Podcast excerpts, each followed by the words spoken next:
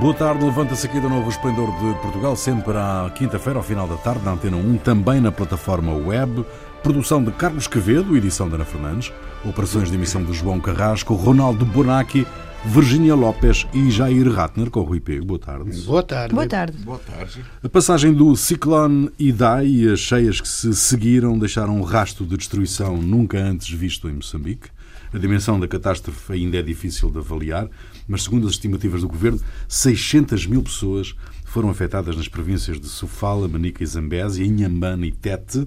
As necessidades são imensas, não há eletricidade, logo não há tratamento de águas, de esgotos, as morgues não estão a funcionar, o Hospital da Beira está parcialmente destruído, não há telecomunicações, as estradas estão alagadas, dificultando o resgate das pessoas.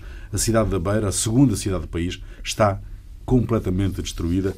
Uh, os indicadores apontam para cerca de 90% da cidade uh, destruída. Nem Moçambique, nem nenhum país do mundo está preparado para responder a uma tragédia desta dimensão. De que forma que uh, pode e deve o mundo ajudar a acudir Bom, a este flagelo? Acho que, em primeiro lugar, tem que somar a coisa que a coisa não está garantido que fique por aí porque há um problema que as barragens uh, a, no, do, a, a, montante Zimbábue uh, as barragens elas estão cheias estão completamente cheias e pode ser necessário vazar as barragens ou seja jogar mais água ali para dentro uh, para poder para as barragens não estourarem para não, não, não haver uma tra, tra, quer dizer aumentar a tragédia controladamente para não ser uma para não, não, acabar de vez quer dizer isso e evitar é, que elas rebentem evita, é, evitar que arrebentem é, esse é o, o, um dos problemas. Então quer dizer a coisa ainda não está estabilizada ou seja a tudo e qualquer grupo de, de salvamento que pode estar tem que pode estar em risco de mais uma situação de, de, de cheias por causa das, das, das, barragens no Zimbábue. Em Florença, em Florença, no 1964, quando houve, lì foi uma tragédia pela arte, tudo foi submerso.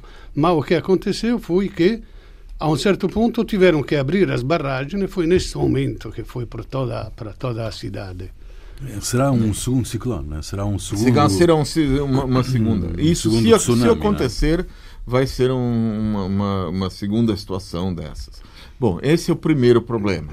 Agora, o, o, o segundo problema é que o mundo não está preparado e, a, e as coisas tendem a crescer porque as alterações climáticas, ou seja, as mudanças, transformam os fenômenos de, eh, que eram raros de grandes tempestades em coisas frequentes. E isso é uma coisa que. E os países não estão preparados, não têm planos. Ninguém de, tem planos tem porque planos você não sabe onde vai acontecer. Ou seja, há uma, há uma, é uma situação em que pode acontecer fenômenos que nunca aconteceram em, em, no, em determinados locais e podem é, secas onde não haver chuva ou chuvas em locais onde há anos sem chuva ou, ou chuvas absoluta, chuvas frequentes em locais onde nunca aconteceram. Bom, esse é o primeiro dado. Quer dizer, isso sem olhar para a situação humanitária, porque a situação humanitária ali, bom, como salvar as pessoas? E isso é o maior problema. Daí agora a importância da solidariedade eh, uhum. internacional. E também há que ter em conta que estes fenómenos que são, que são mundiais e que são da natureza e que, como estávamos a dizer, não se conseguem prever, eh, de certa forma, conseguimos minimizar o impacto que o, que o homem tem no planeta e que sabemos que quanto mais eh, má utilização fizermos do planeta, mais ele vai eh, ter este tipo de respostas, mas são coisas que fazem parte do próprio planeta Terra. Só que em zonas ainda mais pobres tem um impacto ainda maior, ehm, como os terremotos, como toda uma série de situações que têm um impacto ainda maior onde as populações são, são mais necessitadas. E aqui vemos isso. Portanto, por um lado, é muito importante a solidariedade internacional e ajuda humanitária e toda, toda ajuda de reconstrução, mas por outro lado, dá-me a sensação de que continuamos a olhar para estas coisas como estatística, ou seja, que as mortes, mesmo sendo um número tão elevado, é aquilo que a máxima do jornalismo, uma morte é uma tragédia, um milhão é uma estatística. Como ainda não nos toca por perto, continuamos depois no nosso dia a dia a ter o mesmo uso irresponsável do planeta. E enquanto não houver uma mudança mundial, claro que não se pode prever um terremoto Mas e se um terremoto, por exemplo, acontecesse, como aconteceu em Lisboa em 1755, como é que Portugal reagiria a uma situação dessas? Até aquilo não acontecer, continuamos a viver como que nunca vai acontecer, ao teu dia como em Itália que acontece. Uhum.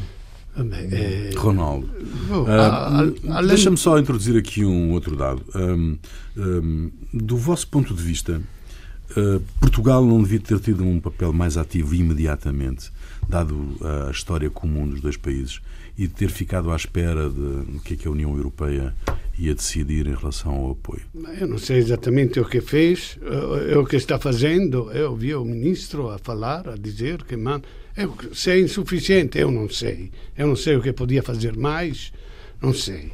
Mas digo, uma situação desta, além de lamentar a desgraça, os mortos, além de, de, de, da solidariedade mundial e tal, o que é importante num programa como este, do Esplendor de Portugal, é dizer, mandar algum, algum uh, xingar o Trump. Quer dizer, não se pode sair da um, um, um plano que eu acho até insuficiente, que era a, a coisa da limitação da emissão do CO2, etc, etc vai embora e diz não, é tudo, é tudo é uma fake news e depois acontecem estas coisas. Não só, acontece também nos Estados Unidos e ninguém se zanga com, com Trump. Cioè, devia haver um exército mundial que ia invadir os Estados Unidos e não sei aqui. Vamos ficar à espera, portanto, mas sentados, para que isso uh, possa eventualmente acontecer. O ataque terrorista em duas mesquitas na Nova Zelândia provocou 50 mortes e 48 feridos, incluindo crianças. O massacre foi transmitido em direto no Facebook e no Twitter por um dos autores, um australiano branco de 28 anos, extremista de direita, supremacista branco. A primeira-ministra da Nova Zelândia, Jacinda Ardern, uh, escolheu nunca dizer o nome do atirador mas antes os nomes eh, dos que se perderam. Este foi um ato de ódio premeditado. Falar dele, de, dos seus ideais, é dar-lhes a visibilidade e a notoriedade que querem. Esta foi a atitude da Primeira-Ministra um, ehm, neozelandesa. É uma atitude simbólica uh, ou pode ter um, algum resultado no combate a este tipo de terrorismo? Acho, acho, acho muito bonito. Acho temos que ter de olho esta mulher, é, porque é, me parece o símbolo do. do... O Ronaldo aqui fala olhando para a mulher. Exato. Não, eu imagino que tu tenha. Não, foi, foi uma vénia. Foi uma vénia. Uma admiração, uma admiração incrível, por isso foi a ler a sua, a sua percurso, a sua carreira, o que pensa. Acho fantástico uma mulher assim. E depois se fala do Erdogan, mas eu queria dizer, Afinal, os dois disseram que é um ato terrorista. Ela foi a primeira a dizer que é um ato terrorístico. Como Erdogan. Agora, de valência completamente oposto. Erdogan, ela não, não quer dizer o nome, não, não, mostrou a cara dele para não dar visibilidade a, a, a estes movimentos extremistas. O Erdogan o que fez? Estava num comício e pôs atrás as imagens do ataque mesmo, que é uma coisa... Então, uma ela se pôs, como se chama, o jihad, para ir a abraçar, tipo Marcelo, as, os islamistas. Sempre os tratou como nós, são de nós. E o Erdogan o que faz? Diz, olha, é um é o Ocidente que quer. Cioè, ele está a fomentar a guerra das religiões, diz, nós está um plano. É verdade que é um plano, ele tem razão, Erdogan, quando diz que oh, se fosse um islamista seria um terrorismo islâmico. Aqui ninguém diz que é um terrorismo cristão.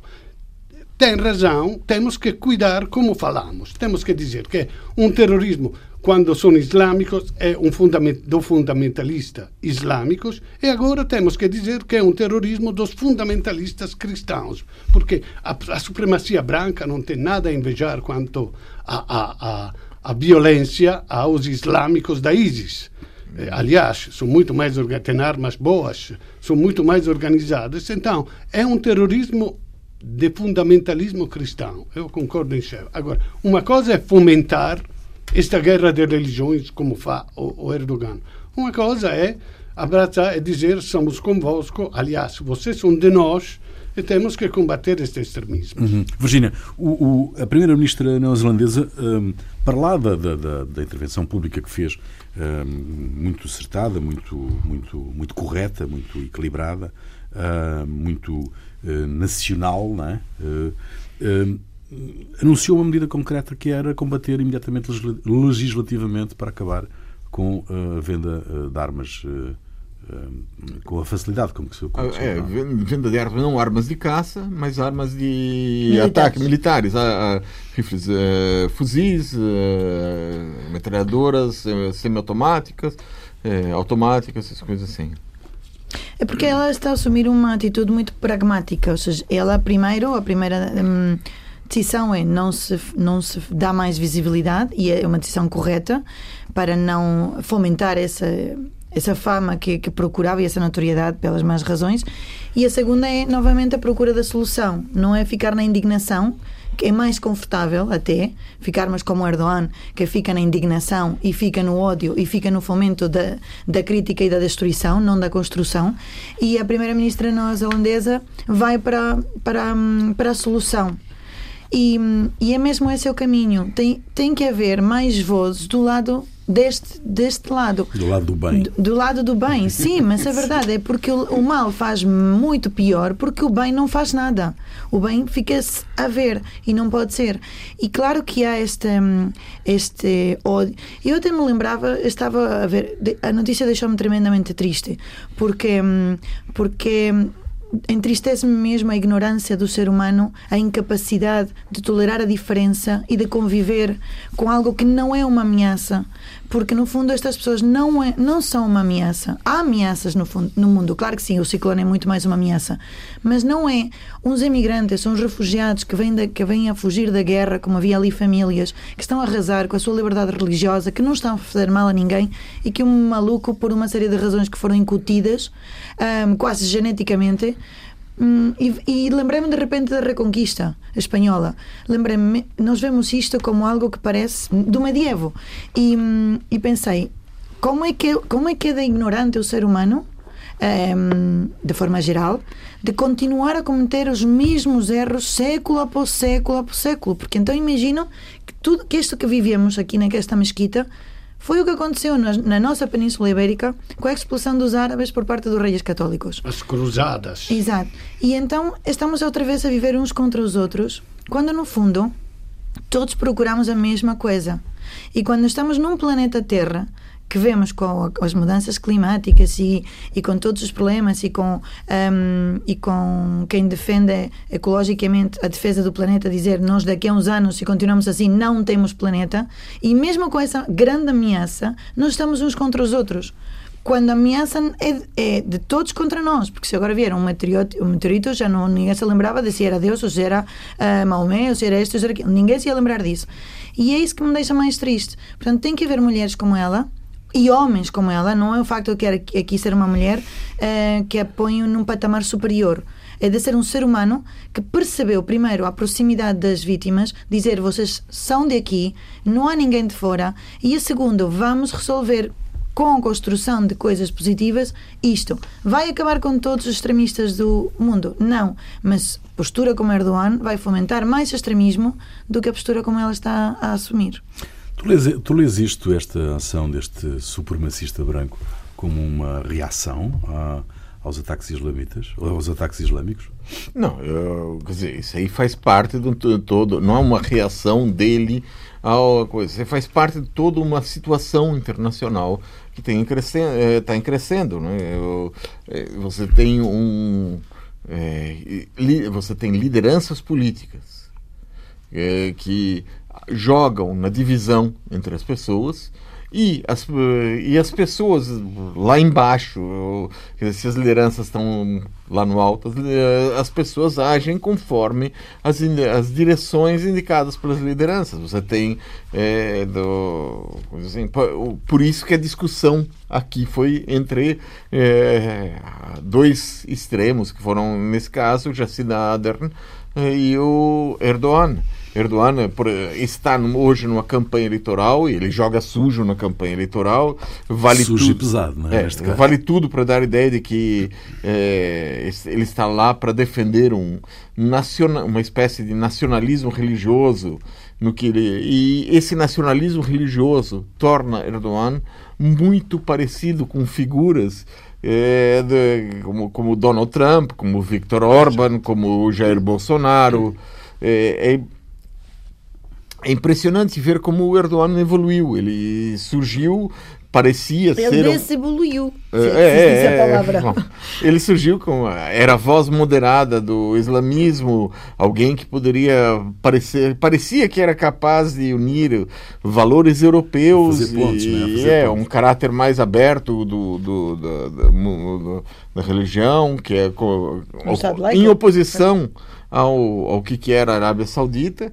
E, bom, isso aí outros tempos, né? Agora, Mas ele estava se arrependeu de ter tirado a pena, a, a pena de morte, que, que, que, a Turquia tirou a pena de morte que o fez para entrar na, hum. na União Europeia. É. Agora diz foi um erro, foi, quer repor. E, e, e, do outro lado você tem a posição tomada, quer dizer, que é uma posição que eu acho que é absolutamente exemplar, e todo mundo vê, pela Jacinda que é uma pessoa que, que ela não se distancia do, dos outros, que ela está junto com os outros que ela tem uma posição quando se vê ela, ela mesmo em, ela tem uma, uma posição completamente é uma pessoa como qualquer um de nós. É essa ideia que ela passa. Uhum. então é, é isso que é impressionante no, na, no, do, lado, do lado dela. Na, na, na posição pública que ela tomou. Muito bem. Segunda parte do Esplendor de Portugal, Ronaldo Bonacci, Virgínia Lopes e Jair Ratner, o passe social único foi um dos temas do debate parlamentar quinzenal. A oposição acusou o governo de eleitoralismo, o Primeiro-Ministro recusou, naturalmente, as críticas. É ou não, meus amigos, uma medida eleitoralista? Probabilmente sim, também. Tudo o que acontece de popular eh perto das eleições é eleitoralista. Mas quer dizer, o, o governo não é que pode parar de fazer coisas, diz não, estamos perto das eleições, senão vão dizer que é Ai, ai, ai, ai, que se fosse o PSD não falavas assim. Não, é normal, todos fazem isso, e, e também o Partido Socialista faz isso.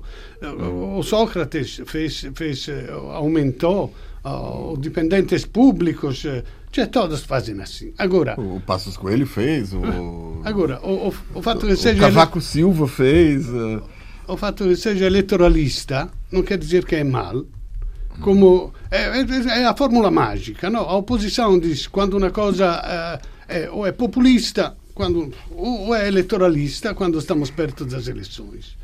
Quer dizer, eu acho, acho que a, a, a coisa. E depois a, o PSD diz: ah, deviam fazer, aumentar antes. Tem razão, deviam aumentar antes a oferta em primeiro lugar, esta medida vai favorecer os trabalhadores que já utilizam uh, os meios públicos para ir a trabalhar de fora da cidade, de dentro da cidade, a mobilidade da cidade.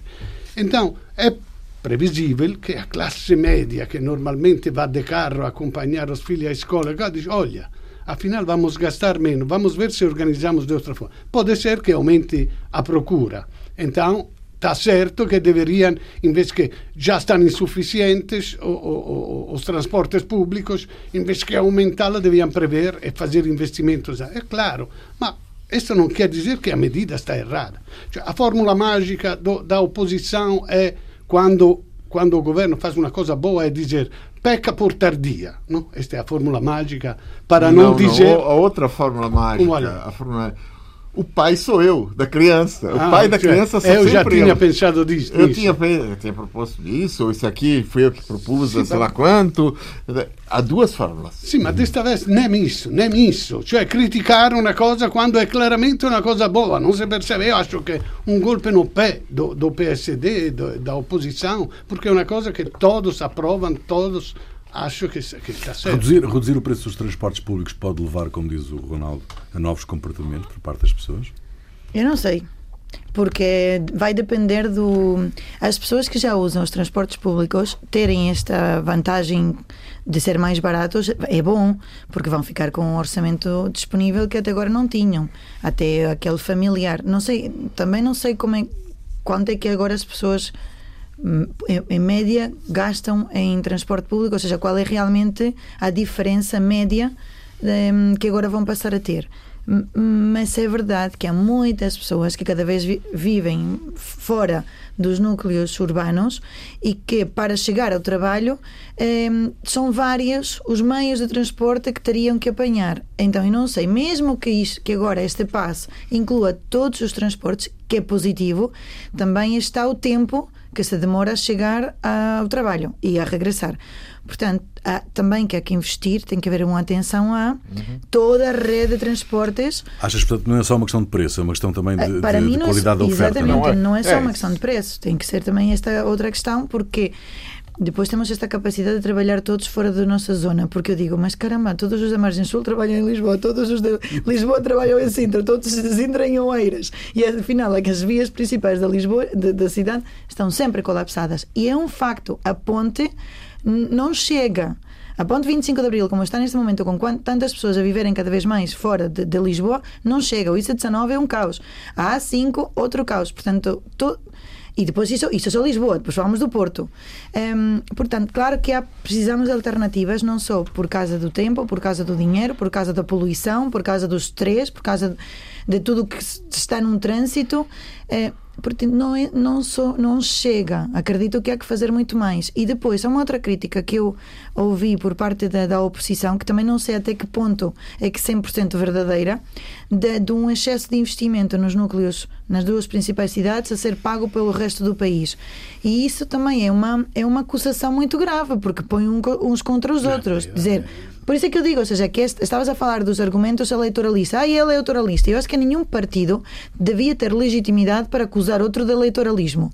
Porque ou se faz tudo no dia 1 um do novo governo, ou vão fazer sempre medidas eleitoralistas quando se aproxima o fim dos mandatos. Portanto, não, não, não me parece que um acusa o outro de eleitoralista. Agora, dizer que todo, todo o investimento que se vai fazer vai para as principais cidades e não para, para o resto do país, se é verdade é grave, se é mentira também não, é grave. Não é grave, a mobilidade, a mobilidade, não, mas claro não, é. mas o problema, nas capitais. O, o, maior problema é, de mobilidade é realmente, o maior problema de mobilidade é em Lisboa e Porto. Exato. Você, mas isso não significa isso, que o resto das cidades não mereçam ter os transportes mais baratos. Também merecem, mas a questão é...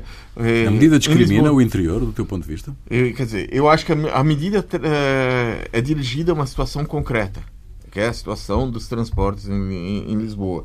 Você tem um, Sim, mas grande... Não, essa medida Porto, do é? orçamento do Estado, é, não, de, orçamento, não de impostos não, municipais. Não, mas é. Mas Portanto, você está tentando ter uma economia mais verde você tem que ter, ter, transportes públicos e há muito mais necessidade de transportes públicos em Lisboa e no Porto do que, uh, do que Mas em depende. outros lugares. Tens uma rede, tens uma rede eh, ferroviária muito envelhecida e que também é muito importante para as eu, Mas aí a questão é tem que haver, eu acho que falta, ficou faltando um é, o, ao apresentar um plano, um planejamento nacional, é, claro. de, de, como é, quais são as necessidades? Um planejamento de para o transporte urbano, transporte para trabalho, transporte para ir para casa, as coisas assim. Quais são essas necessidades que existem em Lisboa, no Porto, em outras cidades e ter um planejamento de investimento. Certo. Quer dizer, vamos poder investir tanto esse ano, porque depois aparece ah, é, grandes coisas que aparecem. Ah, vamos mais, sei lá quantos ônibus em Lisboa ou, e no Porto foram colocados. Bom, é necessário ter um, um planejamento nacional e, e esse planejamento tar, estar dirigido para poder desenvolver o interior, porque uh, acaba sendo uma espécie de macrocefalia, uma cabeça enorme que Lisboa é. Num Porto, corpo né? cada vez mais é, franzino, corpo, mais frágil. Né? O interior cada vez mais deserto. Então você tem que fazer esse planejamento, fazer um planejamento de como levar pessoas para o interior, Mas ou seja, que... como dar isso, quer dizer, é, não ter med apenas medidas avulsas, porque medidas avulsas você faz só aquilo que é mais urgente e para quem as coisas mais urgentes são as pessoas que demoram hora, hora e meia para chegar no seu emprego e hora, hora e meia é em Lisboa e no Porto. Uhum. Muito bem. O encontro de Jair Bolsonaro com Donald Trump nos Estados Unidos marcou, segundo eles, uma nova era de cooperação entre as duas potências. Os Estados Unidos prometem apoiar o Brasil na entrada para a OCDE e para a NATO. Eh, o que é que aproxima e o que é que separa estes dois presidentes? Bom, eh, é... Jair, comece por ti. Não sei exatamente porquê, mas Bom, comece por olha, ti. Podia começar pelo Ronaldo. Que o Jair até se ajeita na cadeira de tudo o que tem para dizer hoje. Não é, tem muito. Não. É porque essa viagem do Bolsonaro aos Estados Unidos, ela deveria entrar nos manuais de diplomacia num capítulo dedicado a como não fazer uma negociação. é tudo o que não se deve fazer. O Brasil abdicou de tudo. Na área do comércio, o Brasil abdicou do estatuto de país em desenvolvimento, né, o que na OMC, o que garante tarifas mais baixas para nas suas exportações, em troca da promessa do Trump de conversar com os parceiros de da OCDE. É, promessa de conversar, não está nada garantido. É, para o Brasil ser admitido na OCDE. No, no comércio bilateral, o Brasil aceitou importar carne suína dos Estados Unidos, apesar dos Estados Unidos ainda estar sob vigilância por causa do, de casos de febre suína, é, em troca, os Estados Unidos vão enviar uma equipe para avaliar se recomeçam importações de carne de vaca, o Brasil é o maior produtor de carne de vaca do mundo, é, depois de alguns casos de três anos atrás, que todos de febre aftosa no Brasil, que todos os outros países uh, do mundo já aceitam importar carne brasileira, é, quer dizer, ele ainda vai investigar. Ele ainda vão investigar. Prometeu mandar uma equipe para investigar, que não tem garantia nenhuma. O Brasil decidiu é, que por ano poderão ser importadas 750 mil toneladas de trigo dos Estados Unidos sem pagar impostos. O, o que, que sem pagar impostos atualmente só acontecia com a Argentina, que é do Mercosul. E os Estados Unidos, o setor do, de produção de trigo, recebe por ano em, em, subsídios 46 bilhões de dólares, 46 mil milhões de dólares. E, é, quer dizer, e em troca disso, nada, não tem nada. É, na, na, reunião com o. Tem uma camisola Trump... da Seleção Nacional ah, Não, não. Ah, o, o, então, há uma troca. É. Uma troca. O Bolsonaro, né, quando foi para a reunião do Trump, ele tirou da comitiva que entrou na reunião um ministro das Relações Exteriores brasileiros e pôs o, seu, o filho dele. E então, o, quando um deputado chegou do, da, da oposição, chegou e falou, assim, só faltou pedir, o, o, Bolsonaro pedir autógrafo, o filho, o Eduardo Bolsonaro, disse no parlamento: Ah, eu pedi autógrafo do Trump. Quer dizer, como é que você vai para uma negociação para pedir autógrafo? Quer dizer, isso. Não, e isso é, um, é só um dado, quer dizer, como não fazer negociação. Agora, é importante entender por que isso acontece. Né? E o, o governo brasileiro, eh, e acho que isso tem a ver com uma é, relação de poderes dentro do governo brasileiro. É, o, o, governo brasileiro, dá para se dizer, quer dizer, depois de avaliar é, nesses meses, dois, dois, dois meses e meio, meio, três quase meses, está dividido em três grupos políticos. O primeiro grupo, eu vou chamar ele de miliciano neopentecostal, que é formado por uh, Bolsonaro e personagens ligado, ligados a igrejas evangélicas. É, igrejas evangélicas, quer dizer, da, que são, bom, diante das igrejas evangélicas, a Igreja Universal, a IURD, é, pode ser considerada moderada. Certo. Então, é, eles têm como projeto inter, é, atender interesses de grupos políticos, é, conquistar poder, apenas isso. O segundo grupo é um grupo que mais ou menos eh, não entra muito nas contas, é um uh, ultraliberal, neoliberal, ultra neoliberal, quer dizer, que o projeto é reduzir o Estado, vender, uh, o, passar tudo para iniciativa privada, é, vender os bancos estatais, vender uh, o que for possível do petróleo, vender, diminuir o Estado, reduzir, emagrecer o Estado. Então isso aí vai estar, desde que consigam realizar essas tarefas claras, eles não se importam em estar junto com Bolsonaro, estar junto com outro. E o terceiro grupo é o grupo que é o grupo dos militares. E é um é grupo é, saudoso do desenvolvimentismo da ditadura militar. É um grupo que tem o, o vice-presidente dentro dele, é uma figura que não dá para ser demitida. Então, é, acontece que, como o grupo miliciano neopentecostal é um grupo muito frágil em termos de formação, acaba acontecendo que às vezes quando são demitidas pessoas e foram já demitidas sei lá quantas pessoas acho que uma por semana quase dentro do, do, do, dos indicados por Bolsonaro quem acaba assumindo para ter um pouco de sustentação é, são militares é, são um grupo desses militares. Então de uma forma eles vão ocupando o poder estão ocupando é, esse poder.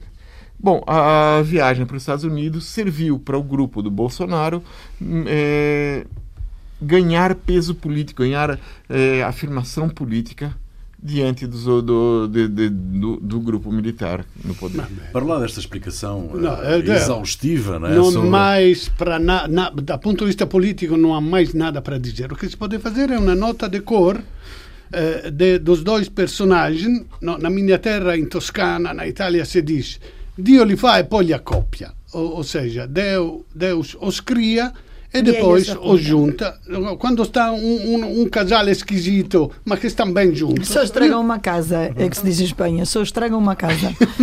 então, eu acho que tem muitos pontos em comum. Os dois são homofóbicos, gostam de armas. Então, há uma simpatia natural entre os dois. Eu, acho que faltava o, o, o punk asiático e se podia fazer a, a banda metralha. Virginia, viste mais alguma coisa para lá da troca de camisolas? Bom, vi pérolas tremendas e muito assustadoras, como por exemplo o Bolsonaro dizer que a maioria dos imigrantes não tem boas intenções, os que entram, ou seja, concorda com o muro. E falou isso e dos brasileiros. Exato, disse que os brasileiros que vivem ilegalmente no exterior são uma vergonha para o país. tremendo, é que, é, quer dizer, é tremendo. E depois o que realmente é mais preocupante, porque aqui até estamos a fazer um bocadinho de, de piada, mas quando fala na, na situação da Venezuela, aí sim é muito sério, muito assustador, porque estamos a falar, claro, de um, de um Maduro que tem.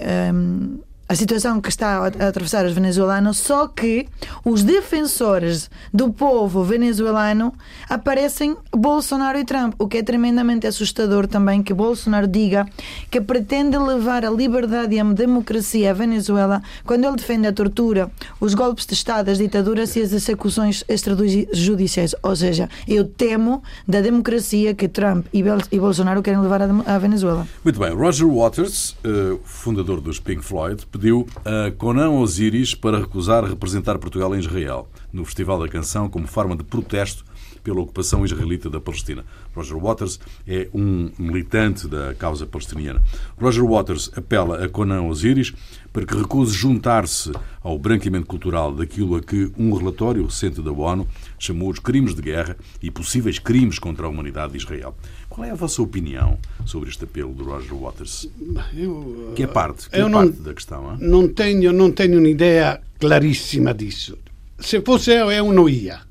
Mas eu não, não, consigo, não consigo condenar quem vai. Quer dizer... Quando, eu, onde é que você esteve há duas semanas? não foi a cantar na Eurovisão, mas, mas, foi mas... a visitar, foi a espiar, ah, a espiar o inimigo. Foi a espiar Afinal o era espia. Sim. Não, não era é, turista. Não, é, aliás, eu tenho, tive uma boa impressão do Israel, fantástica, é um povo moderno no meio do mundo medieval. Eu fui também na Jordânia, um mundo medieval à volta, que é um mundo imenso, é um pequeno país ocidental, rico, capitalista. Vabbè, de qualquer Mas que os Rockets não faziam mal. Passou de ali, parece que de noite a Tel Aviv, eu estava em Tel Aviv, eu não vi. Mas pa passaram dois Rockets, são aquela coisa que, que, que mais um que um caiu no mar, um caiu fora da Acho cidade. que são sempre, há sempre dois que andam ali a passear, sempre. Sim, quer dizer, não, são, é a turística são quase absolutamente inócuos tem que ter muita sorte para cair onde há alguém. Não há, não há nenhuma, cioè são armas que, que não servem para nada, para nada. Mas é uma boa desculpa para Israel mandar logo. Passar, eu estava na praia, passaram dali uns 5, 6 helicópteros perto, lungo a praia, indo para sul, lá para Gaza para bombardear de verdade os lugares. Vabbè, eles são eficazes. Vabbè, é para dizer que a arte, a canção, o teatro pode ser interventivo politicamente. Eu, eu, comecei a fazer teatro seguindo o espetáculo de Dario Fo, que era muito politicizado. Gosto de Brecht, gosto também de Shakespeare, mas tudo é política. Então, se há se no, no, in Israele vai haver um grupo que vai e um grupo que não vai, eu preferia estar no grupo que não vai e não no grupo que vai. Bom, temos que avançar. Eh, eu quero só a vossa opinião muito rápida sobre este movimento que se começa a ganhar uhum. alguma dimensão de contestação da presença ah. de, dos países em Tel Aviv para o Festival Não, da Eurovisão? Isso aí está acontecendo no meio da campanha eleitoral em Israel, em que o Benjamin Netanyahu ele está, nesse momento, tentando mostrar uma normalidade do país e o festival da, da Eurovisão, apesar do festival ser depois das eleições.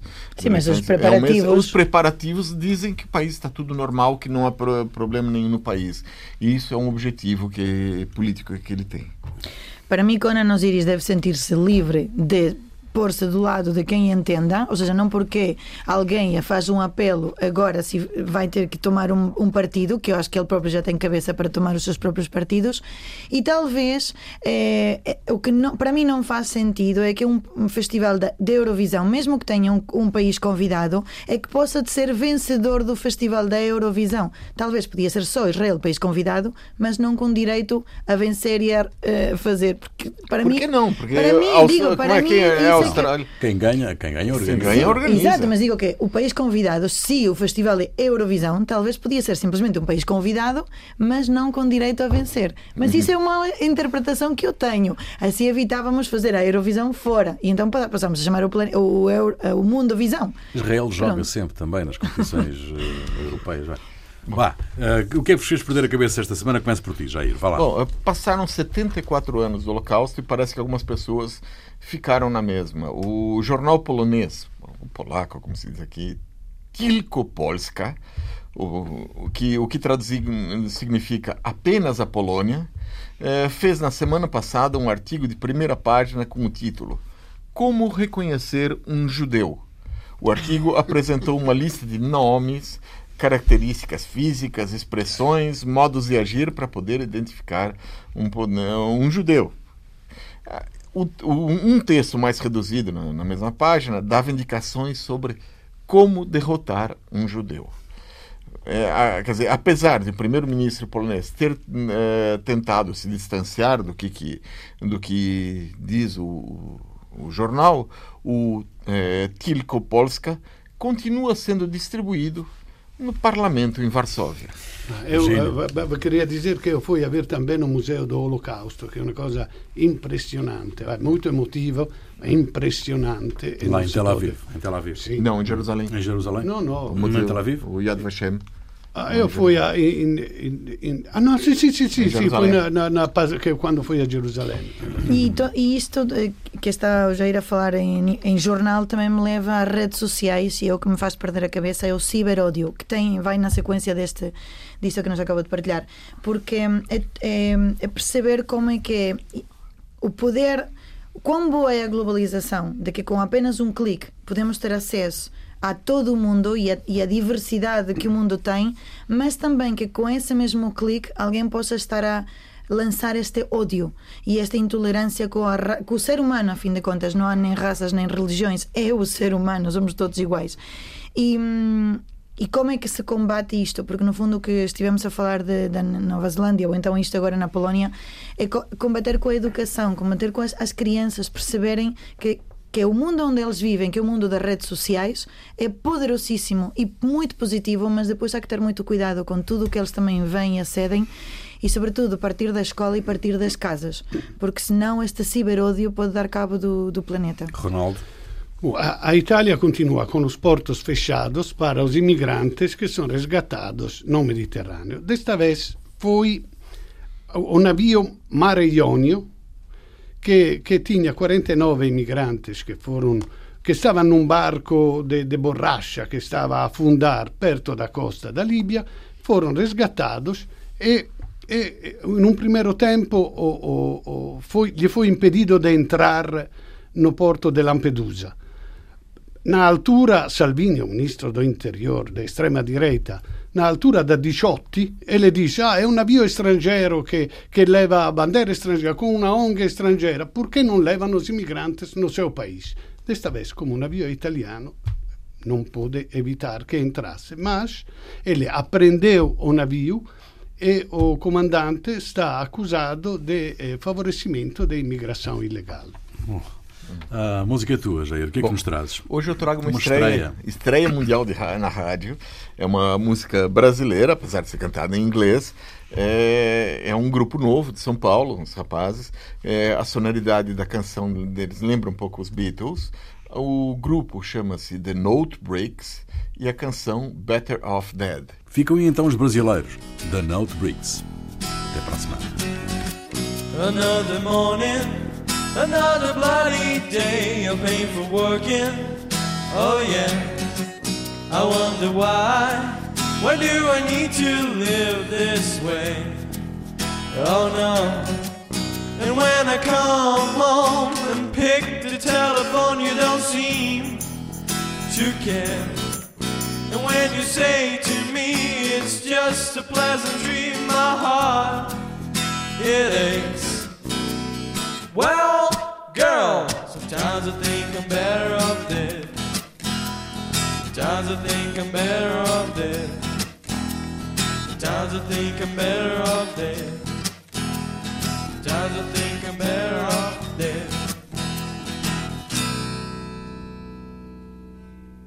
feeling boring. I cannot see ahead of what I'm doing. Just leading to nowhere. Pointless life. Oh my, oh my. And when I talk to you, you in your Bermudian flag. Simple. Oh, lying in my bed. The pieces on my head. Oh, lie. Oh, dread. Well, girl, sometimes I think I'm better off dead. Sometimes I think I'm better off dead. Sometimes I think I'm better off dead. Sometimes I think I'm better off dead.